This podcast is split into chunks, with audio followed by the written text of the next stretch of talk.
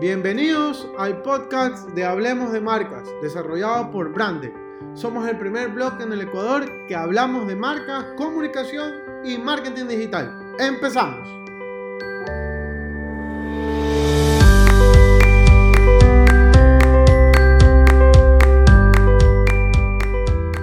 Bienvenidos emprendedores. Este es el podcast número 17 en donde antes de empezar el tema que les quisiera conversar, quiero recordarles que todos los días miércoles estamos realizando a partir de las 18 horas de Ecuador presentaciones gratuitas acerca de marcas, comunicación y marketing digital. No dejen de suscribirse y darle la campanita para que puedan revisar todos los videos más adelante. Para este miércoles vamos a tener a Gabriel Veloz, el cual nos va a conversar acerca de los modelos de Disney en temas de creatividad e innovación y recursos humanos. El día de hoy quisiera hablarles acerca del análisis FODA o del análisis DAFO, como se lo conoce también, en donde vamos a darles un pequeños tips acerca del tema de las fortalezas, las oportunidades, las debilidades y las amenazas que nosotros tenemos al iniciar nuestro negocio. Quiero mencionarles que realmente es un poco pesado y difícil poder realizar este tipo de cosas porque es un poco la introspección que uno tiene para su negocio o para su marca personal.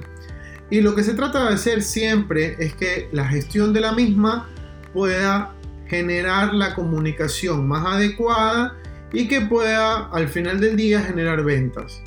Pero no significa que si uno no termina haciendo este análisis le va a ir mejor o peor. Pero siempre la recomendación es entender qué es lo que yo cuento y qué es lo que yo tengo de oportunidad de mejora para mi crecimiento profesional o personal. Y esto también parte de la necesidad, y no sé si ustedes se han dado cuenta, de que muchas veces nosotros nos estamos enfocando en un tema y en realidad, como dice el refrán, lo que no da natura, Salamanca no otorga, no, nosotros lo intentamos, lo intentamos, pero quizás no sea lo nuestro y, no nos damos cuenta acerca de ese tema. Y quizás ustedes me digan, pero Mauricio, tú siempre estás enfocado en que todo lo que uno quiere se puede lograr. Por supuesto, no lo estoy negando eh, a ciencia cierta. Lo que estoy diciendo es que quizás con un mejor enfoque podamos encontrar esa solución o esa inquietud para poder hacer mejor las cosas y que al final del día nos vaya a permitir a nosotros tener el crecimiento que nosotros deseamos. Es simplemente verlo desde diferente perspectiva, no simplemente decir, ok, si no lo puedo lograr o, o si lo puedo lograr, insistir, insistir hasta poderlo lograr. No es posible insistir en algo que quizás nos estamos dando cuenta que no podemos hacerlo. Voy a exagerar en la decisión, pero si ustedes me dicen ah, en estos momentos que yo quiero concretar el viaje a la luna, es muy probable que no lo pueda hacer inmediatamente, debido a las circunstancias, debido a muchísimos factores. Pero si tomo el tiempo necesario para construir eso, quizás los resultados sean mucho más fáciles y venideros para mí en un futuro que actualmente. Y ahí es donde empieza el problema de, ok, realmente va, estoy construyendo el futuro que yo deseo.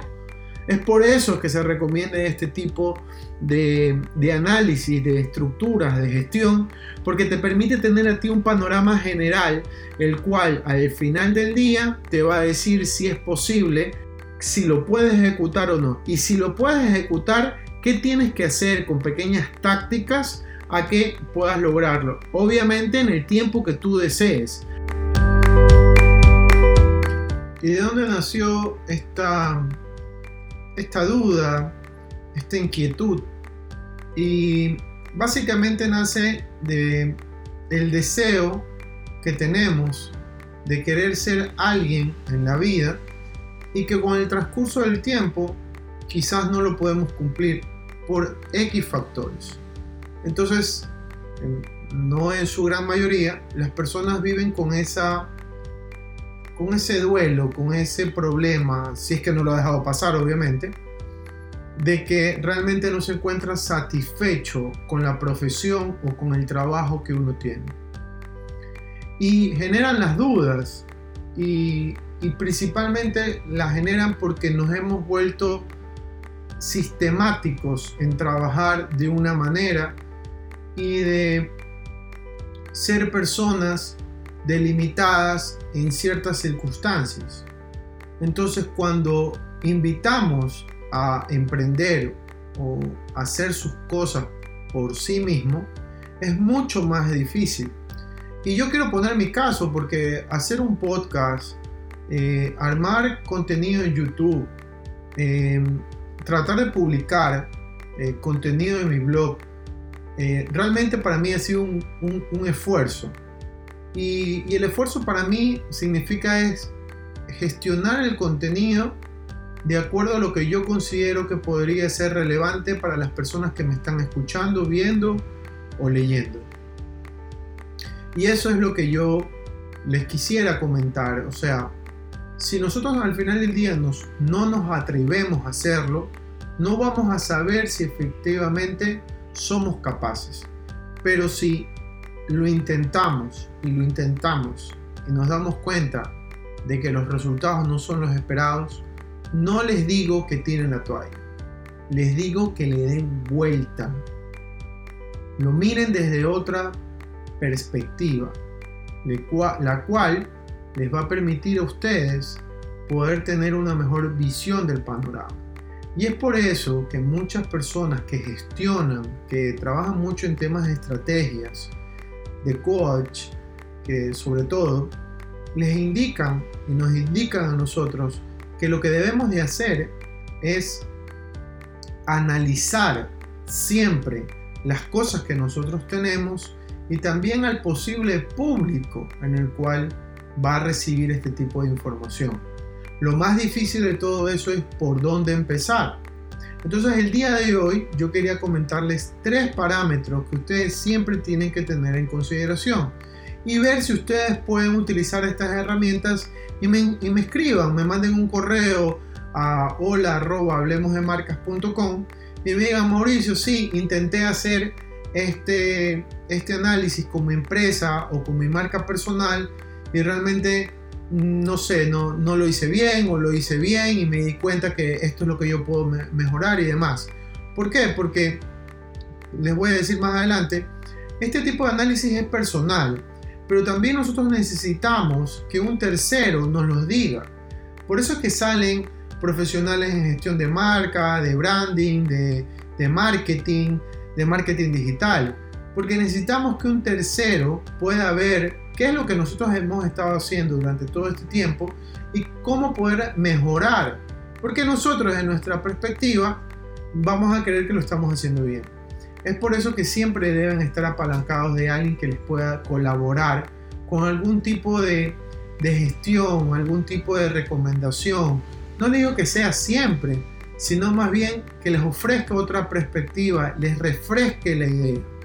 Y esa es una de las cosas que, por ejemplo, en Branding hemos pensado.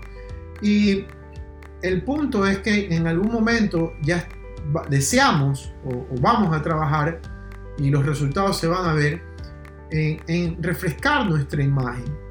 Y, nos hemos dado cuenta de eso por la situación que engloba el país, en lo que engloba también a nuestros consumidores, a las personas que nos escuchan, a las personas que nos visitan y nos escriben y, desean saber qué más pueden hacer en sus negocios, en sus emprendimientos. Entonces, esto es también una introspección de parte de Brande para, para ustedes. Para empezar, pues el tema del análisis de AFO, que es muy importante, o FODA, eh, que ustedes quizás ya lo hayan escuchado, si no lo han escuchado, lo pueden buscar por internet, que son eh, las fortalezas, las oportunidades, las debilidades y las amenazas, que normalmente te invitan a hacerlo al principio del negocio, cuando comienzas con la idea y, y ver si puedes aprovecharla y demás. Pero también nos olvidamos del tema económico.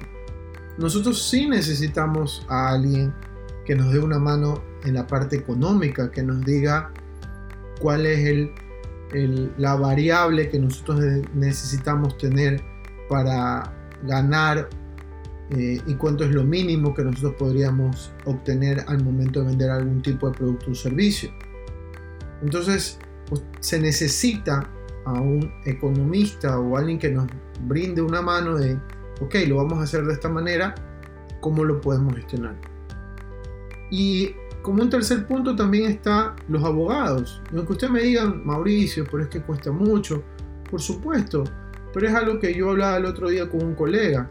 Si uno no pregunta cuánto cuesta, no va a saber por lo menos qué es lo que necesita invertir. Entonces, al utilizar un abogado que te permita a ti tener las reglas claras del juego y sobre todo que te ayude a registrar tu marca, que ya lo hemos mencionado anteriormente, va a ser de gran empuje al arrancar tu negocio. Como segundo punto está eh, el consumidor. ¿A quién le vas a vender? Y si no es el consumidor, y más bien es tu marca personal, ¿cuál va a ser el contenido de valor que tú vas a ofrecer a esas personas? Esta diferenciación ustedes pueden encontrarla en un video de YouTube en donde indico las diferencias entre una marca comercial y una marca eh, personal. Entonces, sí les recomiendo de que tengan claro qué es lo que ustedes van a ofrecer. Vamos a hacer una marca comercial, ok, ¿cuál va a ser mi producto o un servicio que va a cumplir o va a satisfacer una necesidad en el cual nosotros o nos estamos percatando de que este posible consumidor está necesitando? Si dentro de, una ciudadela no están vendiendo helados, quizás sea una oportunidad muy buena poderlos comenzar a vender. Pero este simplemente es escuchando, viendo y conociendo qué es lo que siente el consumidor al momento de utilizar una marca. Dentro de nuestro canal de YouTube realizamos una presentación con Félix Carrera acerca del Big Data y tiene que ver con el análisis del consumidor. Entonces les invito a que lo puedan revisar porque es justo el tema en donde nosotros deberíamos empezar a conocer acerca de a quién le voy a vender este producto. ¿Y por qué menciono esto? Porque muchos de los emprendedores tratamos de ir abarcando un nicho de mercado el cual no conocemos y, o más aún no nos conocen. Entonces, al no conocernos, la inversión tiene que ser altísima. ¿Por qué? Porque la inversión es para tener un alcance y que la repetición les permita tener una recordación. Entonces, si ustedes analizan a este consumidor, les va a tener o van a tener que realizar un alto porcentaje de inversión. Caso contrario sería si ustedes ya tuvieran una base de datos o alguien que les conociera para poder comunicar su producto o su servicio. Es por eso que el tema del boca a oreja siempre es bueno. ¿Por qué? Porque son las primeras personas que tienen experiencias positivas con tu marca y la cual les puedes recomendar. Entonces cuando estés trabajando en tu negocio, lo más importante es trabajar primero con tu base de datos. Y si luego quieres alcanzar nuevos consumidores, pues bueno, lo que tienes que hacer es invertir para poder tener ese alcance. Recuerden, en las redes sociales ustedes pueden invertir y tener una gran cantidad de alcance, pero si ustedes no los conocen, la repetición va a ser necesaria. Y esa inversión que ustedes van a tener que hacer en algún momento tiene que ser eh, retornable. O sea, tiene que regresar. Es por eso que yo les decía al principio que ustedes necesitan a un economista o alguien que les pueda indicar, ok, vamos a invertir en este tiempo y en qué tiempo se va a devolver ese dinero. No dejen de hablar o de consultar con algún tipo de profesional dentro de esta área. El tema del mercado, que es el tercer punto que les quiero tocar, es básicamente escuchar obviamente al consumidor, pero también es al consumidor con relación a la competencia.